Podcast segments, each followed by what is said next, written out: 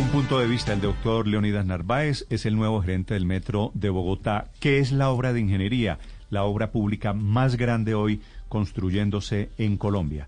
El doctor Narváez asume, fue director del Invías, fue secretario de Obras Públicas en Cundinamarca, una larguísima experiencia en el sector de infraestructura que dice la alcaldesa Claudia López que lo eligió es por pura meritocracia. Doctor Narváez, buenos días. Buenos días, Néstor, a toda la mesa de trabajo y a la audiencia.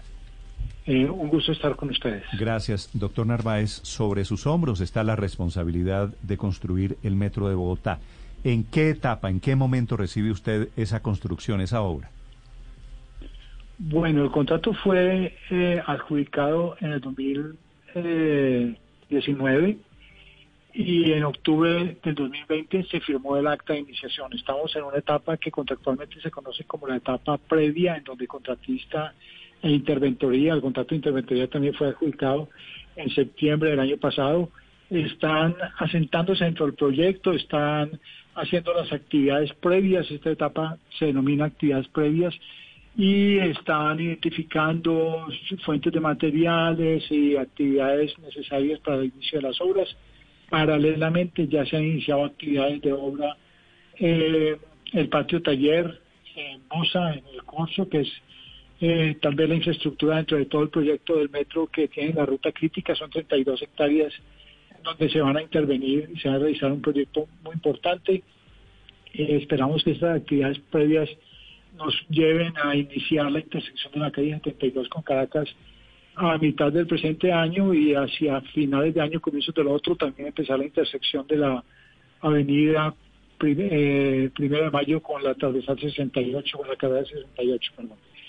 Estas obras que dan inicio también paralelamente tienen otras actividades que son el traslado anticipado a redes, las redes que van a tener interferencias con la ejecución del proyecto tienen que trasladarse de manera anticipada son actividades de obra necesarias para que de esta manera empiece a tomar dinámica las actividades importantes del viaducto eh, que nos va a llevar hacia finales del 2027 a terminar tanto la infraestructura vial como la colocación del equipo rodante y empezar etapa de pruebas de operación y tener una operación comercial hacia el 2028. Doctor Narváez, si le parece, hagamos el mapa imaginario de cuáles van a ser, usted no se adelanta algo, pero cuáles van a ser las obras que empezarán a ver los bogotanos este año en las calles en cuanto a la construcción del metro.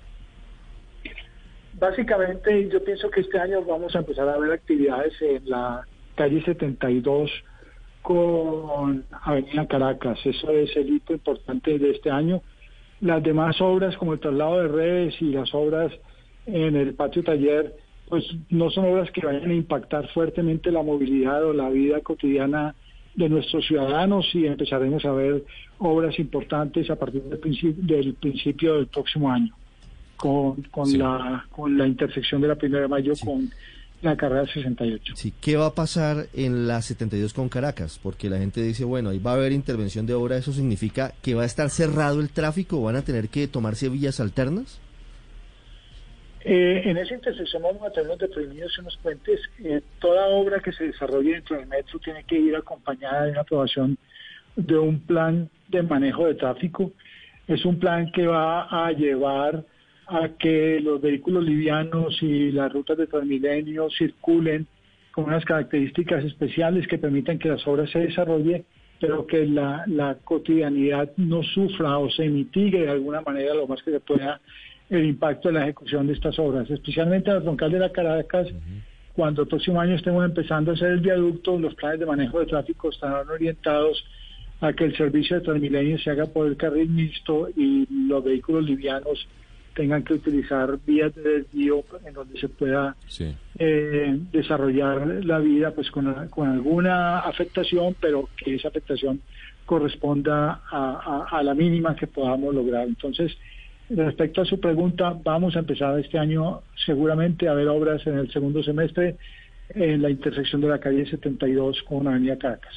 Doctor eh, Narváez, hablemos ahora del patio taller, que también es una parte fundamental y estructural de toda la obra. ¿El cambio de reglamentación del río Bogotá que hizo planeación distrital no afecta el cronograma precisamente de construcción de, ese patio taller, de lo que se denomina la zona de amortiguamiento? Lo que hemos establecido hasta el momento y en estas eh, horas de, proceso de empalme es que el cambio de reglamentación no va a haber, no va a tener una afectación. Aquí lo que se generó es una modificación en el riesgo y estamos estamos evaluando eh, esa modificación en el riesgo que tanto afecta las obras de mitigación. La información que puedo suministrarle a Bogotá es que esas obras de mitigación están eh, definidas dentro del proyecto y lo que necesitamos ver es si habrá que realizar algunas adicionales con relación al cambio de los riesgos establecidos. En principio, parece que no, en principio no tendríamos ninguna modificación en los cronogramas y lo que tenemos que es ejecutar o verificar si las obras de mitigación del patio taller asumen esta modificación en los cambios de riesgo. Doctor, doctor Narváez, eh, ya este trabajo que tiene de hacer la primera, lo que podríamos llamar la primera línea del metro es bastante arduo pero usted también lo trajo la alcaldesa. Ella dijo que para que usted construyera la empresa que va a, que va a llevar a, eh, la segunda línea del metro. ¿Usted cree que esos dos proyectos pueden ser compatibles en el tiempo? Sí, los tiempos, los tiempos eh, están definidos, son actividades que son independientes y definitivamente la empresa Metro ha cumplido con una función muy importante que se haber llevado la, la licitación y haber hecho los contratos para la primera línea del metro. Ahora la empresa tiene que transformarse dentro de su transformación tiene que ser unas acciones de supervisión y desarrollo de obra, pero debe mantener también el desarrollo de la parte de consultoría y diseño para la, extensión de esa primera línea de metro hacia Suba y Engativá.